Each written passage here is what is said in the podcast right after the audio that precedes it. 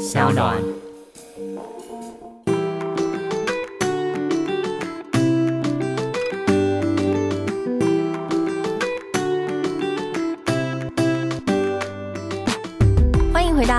艾比爱公威。今天呢，邀请的是小事制作的艺术总监，我们欢迎杨乃璇，乃璇。好，大家好。对，你可以跟大家简单一下自我介绍，或者是跟我们聊聊，就是你在舞蹈上面的一些启蒙跟热情。好的，好的。大家好，我是乃璇。我的工作呢是一位表演艺术工作者，然后我有一个舞团叫做小事制作。然后我毕业于就是大家知道的李安的导演国立台湾艺术大学，哦。但是后来研究所呢是在台北艺术大学。那它的差别就是李安的这间在板桥，那台北艺术大学在关渡，这样 对，好的。差的蛮远的。对对对，因为那个学校学生很在意差别，就是位置的差别。基本上舞蹈的启蒙，其实这个理由非常的简单以及通俗，就是因为我有驼背。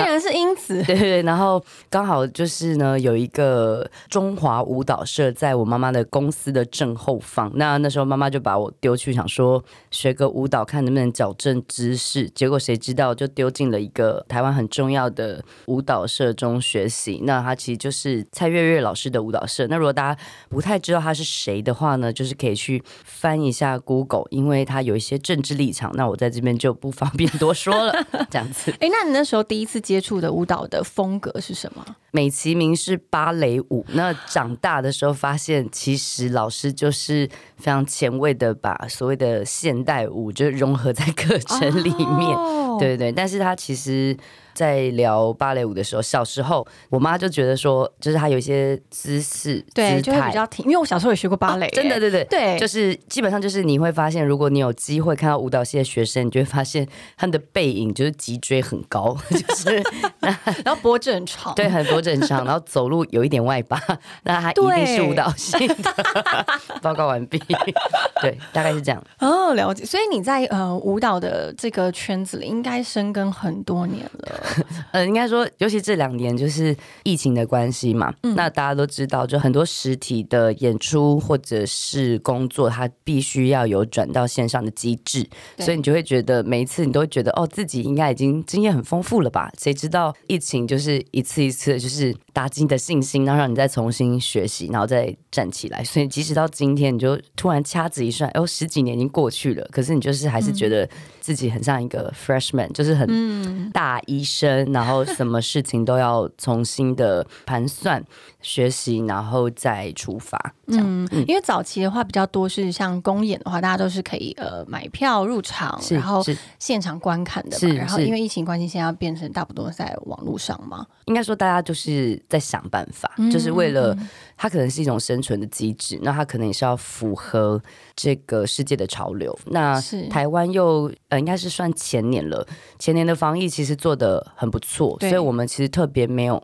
就是有点无感于这个疫情对于表演艺术的影响。对对对，然后谁知道就是去年就是一次，可能就是两个月像一个考前冲刺班，就是你要在那两个月的期间，然后转成像线上会议啊，然嗯后直播的演出要怎么进行？那其实这个不是一个这是一个很大的考验。对对，因为它不是一个手机就可以做的事情，是有考虑到在手机或平板前的观看模式，或是他收听的方式，然后这时候就会牵扯到，譬如说技术问题，嗯然后或嗯是说资金或资源的问题，对这样子。因为光听呃乃璇这样讲，我就是可以感受得到后面，就尤其是小事制作后面有这么多这么多的规划跟计划。是，我想要了解的是，你当初是怎么想要成立小事制作？嗯，基本上我就是一个水瓶座，然后水瓶座就是没有在计划的计划，比较那种那个天马行空型对，。水瓶座就是一种就接着看下去吧的心情，所以其实就讲出来立团的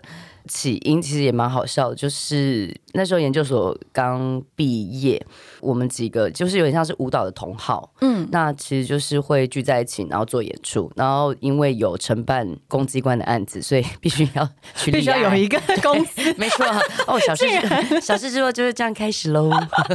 没有，但是我真的听到有一个，应该是说网上有看到说小事制作它是成立于许多小事，然后你们觉得其实生命中的小事是都很值得美好跟记录的。是是，我觉得这一定也是乃璇他心中的一个对于艺术跟生活结合的一个实现的一个方式？那个其实是来自于前几年，那时候我在读书的时候，因为要做作品，就刚好读到李维金老师的书，李维金老师的书。那他就是写了一一本叫做《我是许凉凉》，然后他刚好也有一一本书叫做《生活是甜蜜》。那我觉得可能那个时期，因为那时候大概三十上下，嗯，可能就有感于呃，我觉得身为一个女性的一个焦虑。那那个焦虑就是来自于那时候我在念书嘛，你就会在深夜的时候想说自己没车没钱没房子没男友，然后 没什么前途，就等等等。然后那时候就有点像是他的书，就是陪伴着我。那里面刚好就有写到一句，就是说。生命中的那些重要的小小事，这样其实就是完成了你的生活大部分的重要的事。可能在那个很低迷的状态，你就觉得好像自己也干不了什么重要的大事，那不如就完成生命中这些重要的小事。那我觉得在那个此时此刻，应该就是。非常重要的事哦，好饶舌，谢谢。但我觉得这个好像也是，也因此而你的舞团就是小事制作，它是包容了各种不同的身份的舞者，对，就是不同的俗称的拐瓜裂枣，对对，是有哪些啊？哪一些？听说有老师在那个成立的当下，就以前就比如说每一个职业里面，他好像会有一个。就业的一个范本，就比如说，你可能是学设计的，你就一定要变成设计师，对，或是你是学建筑，就是说，你会看到你的前辈他有一个可能你崇拜的或是一个成功的案例，你可能就会去有点像是在仿造这个，嗯，去模仿，对对，这个路径，对对对。然后后来那时候我们就志愿很大，我们就觉得哦我们要做一个舞团，然后然后有一些理想，这样就谁知道就第一档就是。直接赔个二十万，真的假的？你说第一档的表演，第一档表演，而且是一个很好的教训。而且最重要是第一档制作，我们还卖完哦，是卖光的状态。哎，那个时候当下我们就是非常非常 shock。那那个 shock 就是说。哦，原来不是这样子玩的，就是 这条路不是这样玩的。所以其实除了在这个整顿的当下，以及我后来就在那个时间点，当然也遇到了我现在的伙伴，就是我们团有一个蛮特殊的角色，叫做策略总监。通常他会只会出现在一些比较有规模的大公司，但我们团内就是有一个策略总监，他叫 Lucky。嗯，那后来就我就我就觉得，哎，这件事情好像不太对劲，就跟他聊天，聊了一些他在职场上工作的经验。后来分析一下，就发发现，就是如果我要拓展，呃，我们就称为市场好了，就是一个供需的概念。我必须要拓展一个市场的时候，我必须要再重新的去思考，就是除了剧场之外的能力。我们可以怎么做？那这件事情其实就让我感觉到有一件事情，其实最大是那个包容，那个包容力在哪里？所以后来就是，并不是说，呃，像比如说团队有一些人的角色蛮有趣的，就大家都觉得舞团可能就是，如果是以我们是做剧场来说，对，那可能是艺术学校毕业的学生，嗯，科班的对科班，所谓的科班生，对，没错。然后，可是后来就发现，因为自己喜欢这个工作嘛，然后有时候在外面工作，你就会觉得，哎。演员很有趣，有一些跳街舞的朋友也很有趣，嗯，然后就是因为这样子的关系，所以我们团就是有些人的背景，就是比如说有网球教练呐，然后有有人是医科毕业的，那有些人是设计背景，然后有些是大船等等等，那女生多半都是科班。这件事情其实让我觉得最大的冲击，其实是我们其实都会觉得说，就一个团的所谓艺术总监，或者是我们所谓的执行长嘛，是叫 CEO 是这样的角色吗？嗯嗯嗯。那你就会觉得说，其实通常都会是。这个人的意见是最重要的。可是，其实在这个舞团成长过程里，你就会发现，跟你不同背景的人，他提供出来的意见，有时候是非常珍贵的。嗯，那我们其实有时候会有一些盲点嘛。所以，其实像我这种 就是年纪比他们都稍长的人来说，其实有时候很需要。二十几岁、三十几岁的人再来回馈我说，其实现在大众需要什么，艺术需要什么，等等等。所以，我我自己，我们都常常开玩笑，就是我们就说，因为我们前应该是上个月，就是有在那个 Shopping Design 这个设计杂志，就担任那个封面的故事这样子。然后，然后你就会发现说，这一切如果小制作有比较多的面向，要感谢这些不同背景、不同年纪的人，然后一起来完成这件小事。那这样子的话。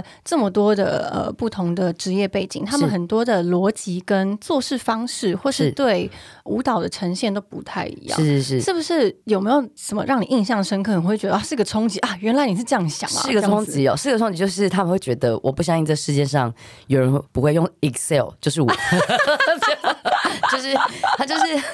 我觉得那个冲击应该是说，我觉得有点像是大家做事情的途径不太一样。嗯那譬如说，可能就是在我的养成里，我小时候也是学绘画的，那那个养成里其实是比较直觉的，但直觉在职场上可能对工作的有时候的流程，它不是呃会让人有点手足无措，所以我就我就是那个常常在舞团里让人手足无措的人。我觉得他们的我们我比较称对方伙伴，嗯就这些伙伴就是进到这个团队的时候，你就会发现说，他们对某些事情有更细致的观察，或是他在做事情更有所谓的 SOP。可是很有趣的就是 SOP 在创作上，我说的是比较一个是创造型的工作的时候，它其实有时候也不是一个完整的参考书。嗯嗯所以你就知道彼此之间其实最常会发生的就是在这件事情上的谋合。嗯，那我自己是其实很呃，应该说蛮谢谢有人可以来就是控制我的天马控制你的行空。SOP，对对对对对，所以我我觉得我们还彼此都还是会有一点点对于就是事情的看法不同。可是我觉得目前来说，我们就是持续的磨合，持续的找到一个方法。那我后来也深深的觉得，不是每个团队都有固定的模式。所以他必须就是谋出某个团队的一个 team work，就怎么去谋出一个 team work，然后 team work 在这个时代，我觉得他就是也是对此刻的我们来说，其实蛮蛮蛮重要的。嗯嗯嗯对对对。所以这么说，小事制作里面除了你是是全职之外吗？这又是一个很悲伤的故事，就是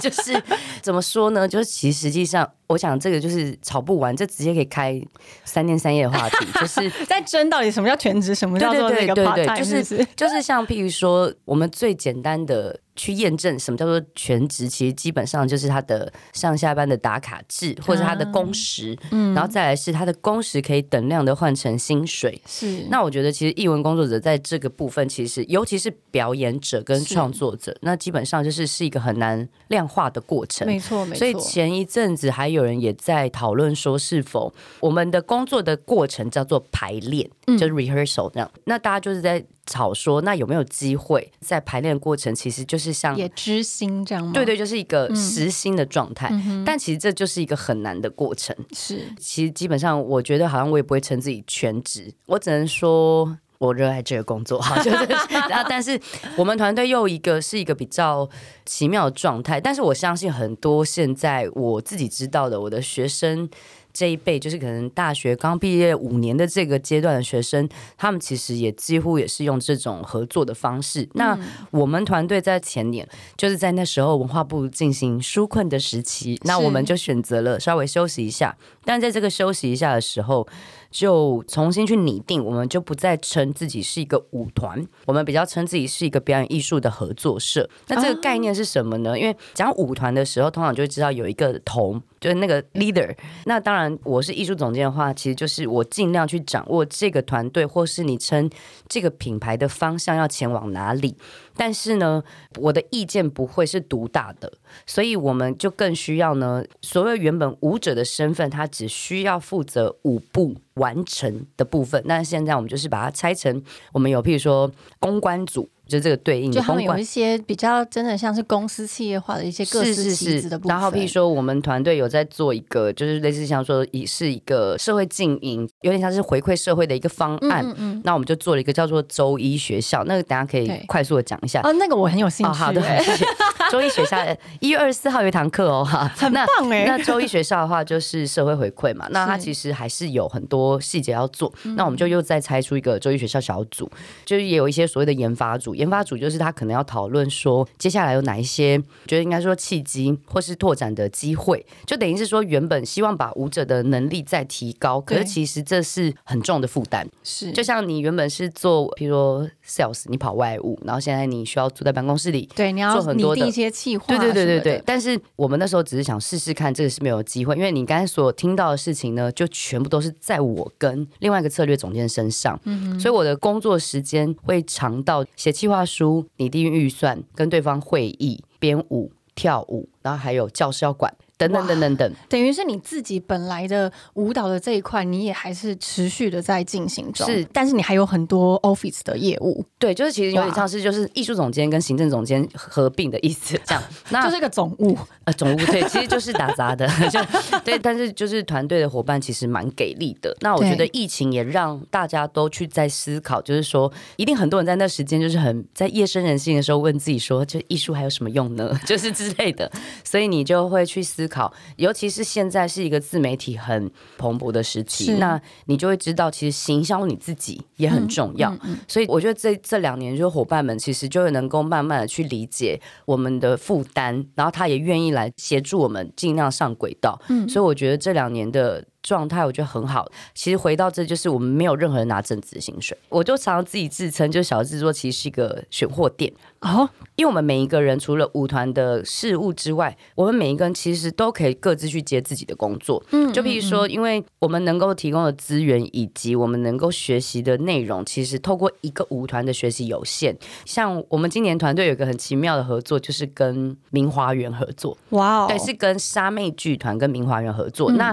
大家就可以想象，一个当代舞团，它竟然可以有这样的合作管道。那我觉得这些其实就是我会乐见的。是那有些人可能会去，譬如说去指导 MV 的动作啊，或者是去指导一些艺人，或者是其他相关产业的内容。那其实这个养分终究有时候会回到舞团里，而且我们每个人还要缴一些月费。就怎么讲月费呢？就是我们要先让这个空间营运下去。是啊，但是有啦有啦，算过一整年，我们的收入还是会高过于我们的付出，所以现在就是这个模式大概是两年左右。那目前其实，在疫情期间，我们算。活得健健康康、白白胖胖的，嗯就是还还算顺利。那我觉得其实主要就是感谢合作社的这个概念，然后再加上大家对于疫情的有感，这样子。嗯嗯嗯，我觉得现在这个时代其实已经，当然就是企业或者是一个公司要去运营，它有很多不同的形态。可是刚刚乃璇说的这种形态是现在越来越多，是是是是最常见，然后确实也是可行的。嗯我觉得这是一件大家非常乐见的事情，因为我自己认为啊，乃璇他你应该是非常能够包容，不管所有的职业或者各种舞风或者各种人家所谓的艺术家，他总是那种天真浪漫之外，应该小心说话哦。这 除了天真浪漫之外呢，我觉得也是非常的能够包容一切的，是就是他的宽广度非常的高。嗯，所以就算是公司，就是你的舞团或是现在的工作室有不同的发展，对你来说，你也都是非常静观其变嘛。对对，我可以讲一个，我可以讲一个小插曲。我觉得真正就是敲醒我的脑袋，有一个蛮重要的一个一个事件。嗯，因为我们就是艺校毕业的学生嘛，就是总是会有一个对于事情看法的高度，然后就自以为的高度，然后在教学的过程里，其实你会遇到形形色色的学生。对，那你当然也在就比较年轻气盛的时候，就会觉得说，哈，我告诉你的就是一个真理，竟然就是你要听我的，对你不这样 follow 这个规则，那以前我就可能就遇到，当然一定会遇到这样的学生。然后前几年我被邀请去一个大学讲座，然后就有一个女生跑来跟我打招呼，她就跟我说，她就是有点半开玩笑说，哦，她以前上课就是都在化妆，都没有好好上课，就会当然就是跟我说声抱歉，可是就是来打招呼。然后我就问他最近的工作是什么，他就说他现在大三，然后他在那个做直播的化妆品。然后他一个礼拜可以赚大概四万块，嗯，然后就整个要算下来就是十几万十几月薪万。我想说，听完之后我就心里有两个答案，就是我念研究所到底要干嘛呢？然后第二个是，就是我觉得我的脑袋有被敲了一下。你常常会因为你的背景，你会觉得事情有一个。就是他只有一种方式，只有一种方式，嗯，就你听到这个孩子，就是他，其实就是因为他喜欢化妆嘛，对，谁知道变成他的专业的时候，然后再加上就是这个时代的工作途径或是展现自己的途径，就一直在改变。嗯，所以其实认真说，就是假设我一个月有十几万的薪水，就是以一个艺术家来说，我我可以想象，就是我有多么的充裕，可以去充实我自己以及嗯。创创造。所以其实那个时候我有很深的感触，就是说我们不能在当我们在看所谓的下一代或下一辈的时候，我们不能用我既有的脑袋去觉得啊这个一定没有用啦，我就会觉得。我们的下一代，你已经不要再担心他们了，就是他们会活得好好的。但是我觉得应该也是非常多热爱艺术的朋友们，他一定也会觉得迷惘，到底人家说在台湾做艺术的是没有饭吃，你自己怎么认为这？我觉得这一个答案哦。也许在每一行各行各业都一样，我真的觉得，甚至是我在想，也许很多人其实做有固定薪水的人，他一样也会迷惘，这是不是他喜欢的工作？我觉得我真的没有办法帮所有的。艺术圈回答，那我觉得其实最基本的，用一个比较 general、比较普遍大众的看法去看艺术的这个工作来说，一定会是当然就会联想到吃不饱啊，然后联想到这些工作有什么样的选项。可是其实你看，我都活到现在，我也是吃的胖胖的，就是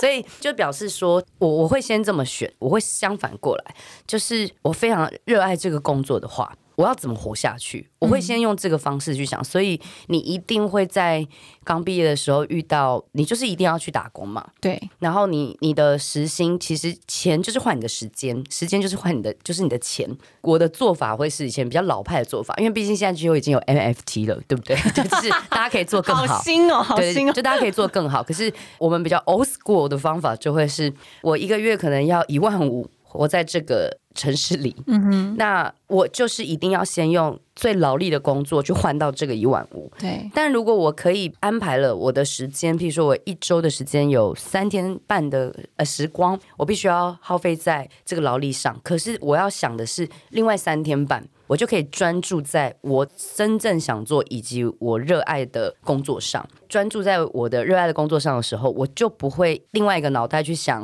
哦，我还要烦我的房租，我的下一餐在哪里？我会专注的全力以赴。是，那我觉得基本上工作一个一个接一个来，我觉得最重要其实就是你的全力以赴。以及你热爱这个工作，是。那这是我的方法，但是它其实从比较像一个打工仔跟热爱工作的这个比例，那以前可能是打工还是要到大概百分之七十五，可是到现在我是不用打工了，但现在我还是觉得自己蛮像一个打工仔，对，只是说当然就是是就是这个态度，就是总有他的对。出口了，可是我就是觉得这个时代一定会有更好的方法，就是但是因为如果你一直去找。前辈怎么活下去的？我觉得他那个是一个参考。其实最重要就是你要用脑袋嘛，然后再 脑袋很好用，脑袋很好用，大家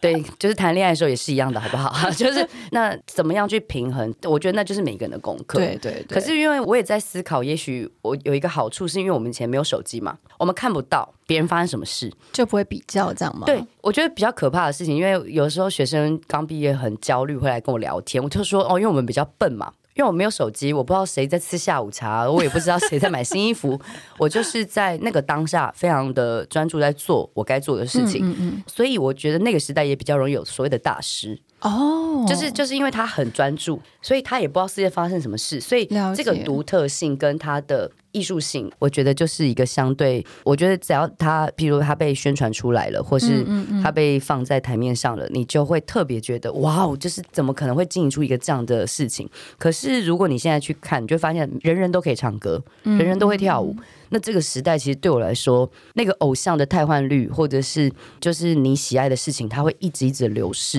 所以我觉得有有点像是现在大家好像都好像变聪明了。但是好像也没有，对对，就是 就是一个蛮有趣的状态。这有一种就是时势造英雄，然后，但是这也是让我们会觉得有点遗憾。但是我们也就是真的生活在这个现在这个时代里面，是。所以如果听众们，如果你觉得你自己对你自己的热情，或者是你对人生迷惘的时候，我觉得有时候真的就像乃璇说，不一定要照着前辈是怎么样走，因为那个是他那个时代需要的路径。是，但是我们现在时代有我们自己的路，没错，而且。呃，说实在的，我曾经看过你的报道，有句话，你说人家说在台湾艺术不能当饭吃，但是至少饭吃的比较有滋味。嗯，我想那个是因为台词修的很好吧？谢谢一件衬衫啦。但是我觉得这个真的是会让人家觉得，其实说真的，你刚刚聊了这么多，你也提到说当下。你其实从一开始在接触舞蹈、热爱舞蹈，到现在推动这么多、这么多很有意义的关于艺术的一些创作，都是因为你很珍惜当下你看到的东西。嗯，哎，我前几天看了《脑筋急转弯》这一部片，嗯。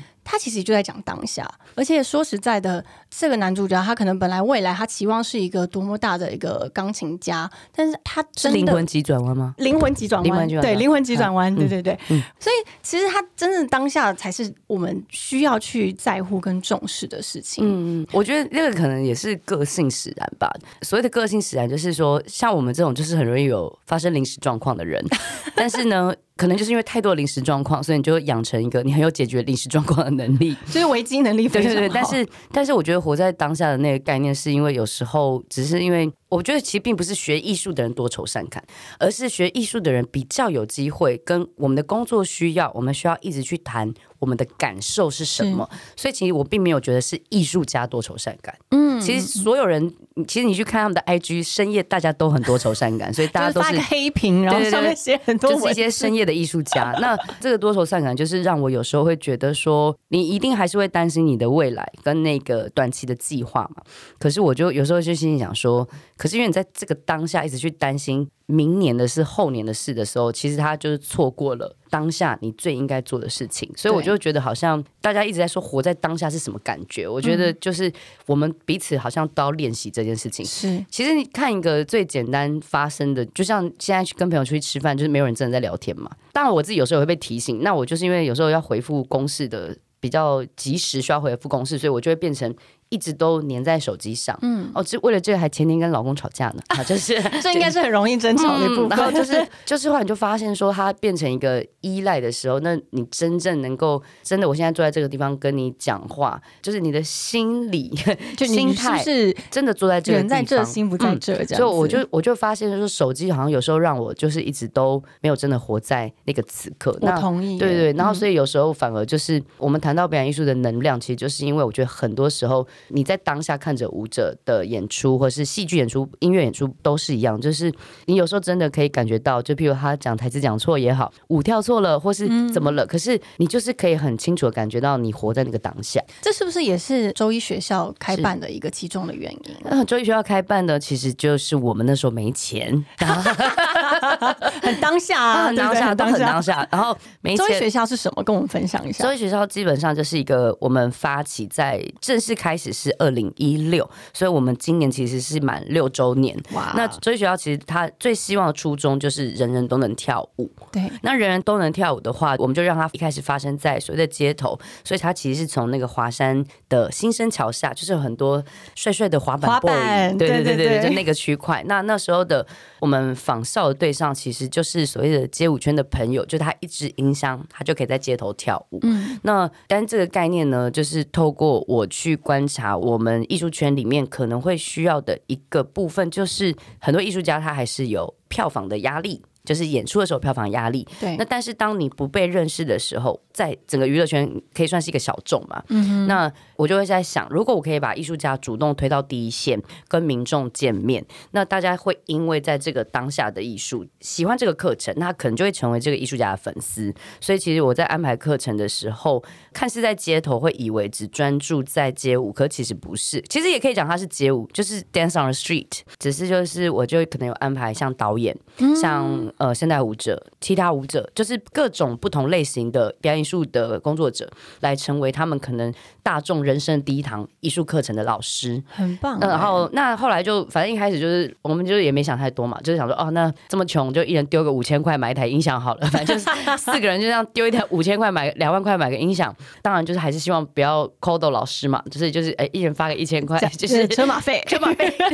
就很可爱。就是那时候真的是觉得好玩，然后大家又常。就说上班有 Monday Blue，那我们就好，那我就放在礼拜一的晚上。那一开始就是大概三十人、五十人，然后就几年就过去，然后他就持续五十六十七十八十。那有一年就是有一个台湾的旅外的舞者，可他在一个世界级的舞团叫 Dance w u p a t a。那如果有大家知道编舞家 Pina Bosch 的话，就是这个团。那这个舞者我就请他来街头教课，结果那一堂课就三百六十个人同时一起上课。天呐！对，然后。但是他基本上就是让大家第一个就是因为他没有镜子嘛，那没有镜子的时候，大家就比较不会有比较的心态。嗯，然后再就是其实你哎，对啊，为什么舞蹈教室一定要四面因为你要学习动作，就是要镜子。OK，好，那但是第一个我们想要先消弭这种我们会一直去对照自己跟别人的心情，检视自己的检视。对，第二个是因为在街头的时候，可能是因为这个空间就人来人往，可是呢就是会害羞吧？会害羞，可是你就会发现，因为群众就是一个很有趣的事情。当群众都一起愿意这样子运动的时候，嗯，你就会发现你你会有无比的勇气可以跟上。那第三件事情就是因为我们我们不报名也不用缴费，所以你走过路过就不小心随时可以随时进来，然后你不想上课你就你就去旁边，然后你在旁边吃爆米花也没有人会理你，为什么呢？因为我发现真正难得的是人的自主性，嗯。我们从小的时候学教育里面都是这样，我们被教导要做什么、念什么等等等。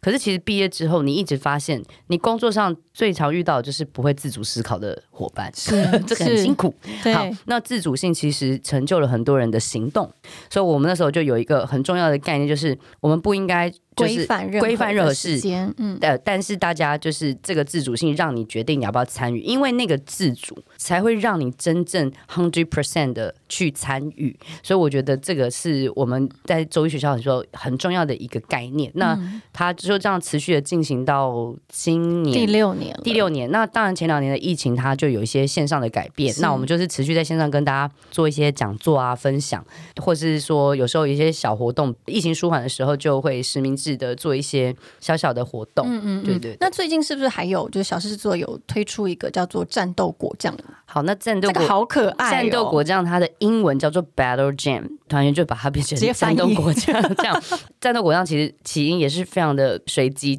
我们就想说，哎，我们在街头这样跳舞跳了好久，那大家到底都学到了什么呢？那大家就说，那我们不如期末来办个期末考。然后就是，所以就借了有点像是，也是借了街舞的形式，就是这个 battle 的形式。但是我们希望再把这个比赛。呃，输赢高低的这个感受，再像稍微再降低一点，就是希望他可以在比较多于是分享大于比赛这样，并不是说一定要成为第一名还是怎么样。就是这就是为什么你们有呃所有各种的舞风都可以报名。是是是是是，然后而且甚至是像我们第一次在办的时候，像我的舞者朋友们就有小孩了嘛，嗯，那他们可能就会带一个，那时候就是台上非常有趣的画面，就是会有一个四岁的小女孩，那她就是在台上就是很有自信的在走台步。可是他的左手边可能是一个在地板上跳 breaking 的舞者，那右边可能是一个芭蕾舞者等等。对，就是然后或者是我朋友的爸爸六十几岁，然后在台上打太极。哇，对对，然后可是旁边可能又是别的舞种的舞者。其实你在那个当下，你就会知道，如果我们今天出现在这个舞台上，输赢已经不是最重要的事。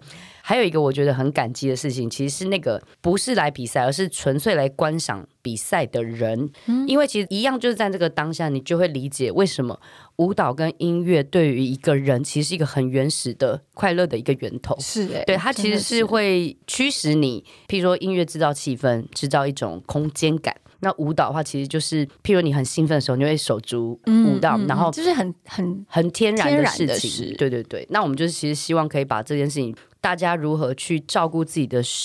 感官知觉？对我来说，其实最大的自由就是你可以肆意的去运作你的身体。现在的人是不是很难？也许我们以后就会变得像外星人一样，就是头很大，身体很小，然后 手都没力这样子。对对对，其实是，其实是，我觉得是哎，只是说就在我们的教育里面，就我们除了体育课之外，或是所谓的国民健康操，可其实我们普遍比较没有所谓的舞蹈课程。嗯，那舞蹈课程其实我自己觉得它最大的功用，只是说你要对基本上要对自己的身体有自信的人是很困难的。是，那那个好像是也是因为我们从小没有受过这样子的一个。耳濡目染吗？是，我觉得，即便我就是到现在，我可能还是会有些时候，譬如说在表演的时候，嗯，我可能会非常喜欢我的身体。那那个跟高矮胖瘦无关。嗯哼。可是我走在东区的时候，我就会很紧张，我就觉得我是不是没有四十二公斤，我不能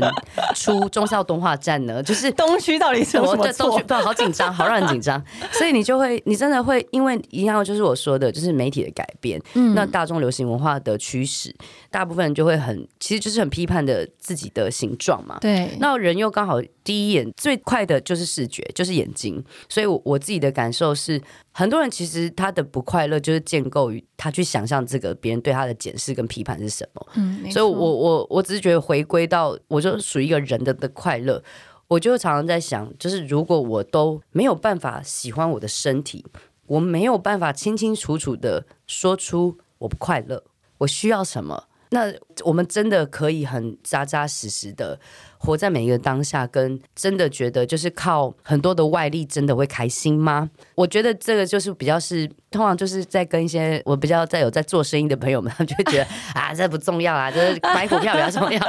但是我就会想，好吧，可能就是因为我们比较穷，所以 所以我们就想说，那我们的某一个部分要先被，我觉得其实是自己要先满足，因为就像不快乐老师就会教出不快乐的学生啊，没错，不快乐的家长怎么可能教出快乐的小孩呢？嗯所以这其实是一个很根本的事情。那我并不是一个觉得哦，我吃白吐司、喝白开水我都会跳舞的人，我没有，我就是想喝冰拿铁。嗯那我就必须做出我该付出的努力。所以我觉得我也不是那种，就是说，就已经比较不是那种所谓的超级理想型的。做这个职业，而是我其实要评估，何况我有一个团队，我是要评估很多的现实问题的。对对，对但是我还是很在意别人就是觉得快不快乐的啊、是，对对对真的是，嗯我觉得也是、欸因为其实很多时候我们一直鼓励大家追寻梦想啊，或者是找寻自己的热情，但是当然我们最希望的是，你还是要把自己照顾好，你要了解你自己的最深的渴望是什么。嗯你是喜欢喝白开水，还是你喝冰拿铁就可以？就是这种东西，其实是只有你自己越靠近自己越了解。我曾经看到那个网报道上面，好像老师你有请大家试着用三十秒拿一杯水看看，哦是不是？然后跳真的很认真做功课耶。跳一段舞，我觉得，哎、我从来没有想过，这其实也是一个呃，你去呃接触自己，然后认识自己身体肢体的一个方式，对不对？嗯，其实你可以，大家可以不用把想拿水杯这么复杂，因为你在家里一定用脚拿过遥控器，我发誓。就是你躺的好好的，然后现在遥控器，你现在转台，遥控器用手 遥控器就是在一个很奇怪的长距离，然后你就会无止境的屁股部在原地，然后用脚延伸，然后想要拿到那个遥控器。可其实这就是身体在运作的过程。嗯，然后我觉得其实也不用特别去谈舞蹈或是艺术，我我自己的感觉啦，就是说它应该要自然而然的发生。发生但是当我当然我们在做艺术推广的时候，我们真的是需要想过很多事情，而不是我认定的艺术来推广给大众，是而是你真的要去察觉。譬如说，我们之前有在东区做过一个很有趣的快闪，我自己蛮喜欢的，嗯就是那个台新艺术基金会委托的一个叫做咖啡馆的时光，这个其实是。台北表演艺术中心，他们今年要开幕喽，哈对，就是委托我们的艺术扩散计划。那基本上就是，你就是想象你现在在咖啡厅，是然后竟然帮你倒水的人其实是一个舞者，坐在你旁边的人其实也是一个舞者，然后就是一个女人，就是拿着麦克风，然后唱歌，默默的走进来，然后跟咖啡厅无关的音乐，然后接下来这些舞者在你的身边跳舞，那他可能也会跟你互动。可是譬如说，我觉得很有趣的就是那时候在东区嘛，那你就会去观察这些人想不想跟你靠近。其实都是察觉得到的。那当你靠近他的时候，他有没有办法试出善意？他是觉得惊恐，还是说好奇？等等等，就是其实这就是最基本人跟人之间的知觉。就像你今天回家，就会知道你的另一半他现在在开心还是不开心。然后你进到办公室，你知道你的老板是什么样的心情。其实人都是有这个天分的。是只是我们没有把它放大。那艺术工作者只是从这件事情上把它体现出来。嗯所以我觉得其实有时候我们没有，好像你真的在创作的时候，你不会去想你是艺术家，尤其是在做艺术推广的时候，我们常常讨论其实是反过来，是问人需要什么。嗯嗯嗯嗯然后我我觉得这个蛮重要，因为我觉得艺术家应该是，如果幸运的话，应该是别人善待你，或是别人愿意尊重你的专业的一个称呼。所以我觉得出去你不太会说“大家好，我是艺术家家”，就是不会。都是别人称呼你 对，就谢谢他们。对那我觉得今天很棒哎、因为谢谢乃璇来跟我们分享这么多，就是你对于自己热爱的一件事情的是执着，跟你感受当下的一些开心的、快乐的源头。真的，大家可以试着练习看看。嗯就是你平常在做一件事情，这么几秒之内就可以完成的事情，你试着用看看左手，或者是用脚，或者是用别的东西去把它给拿取过来。我觉得是一个很奇幻的一个开发的旅程。好的，今天真的非常谢谢乃轩，谢谢你，你辛苦了，拜拜。我们下次见喽，拜拜。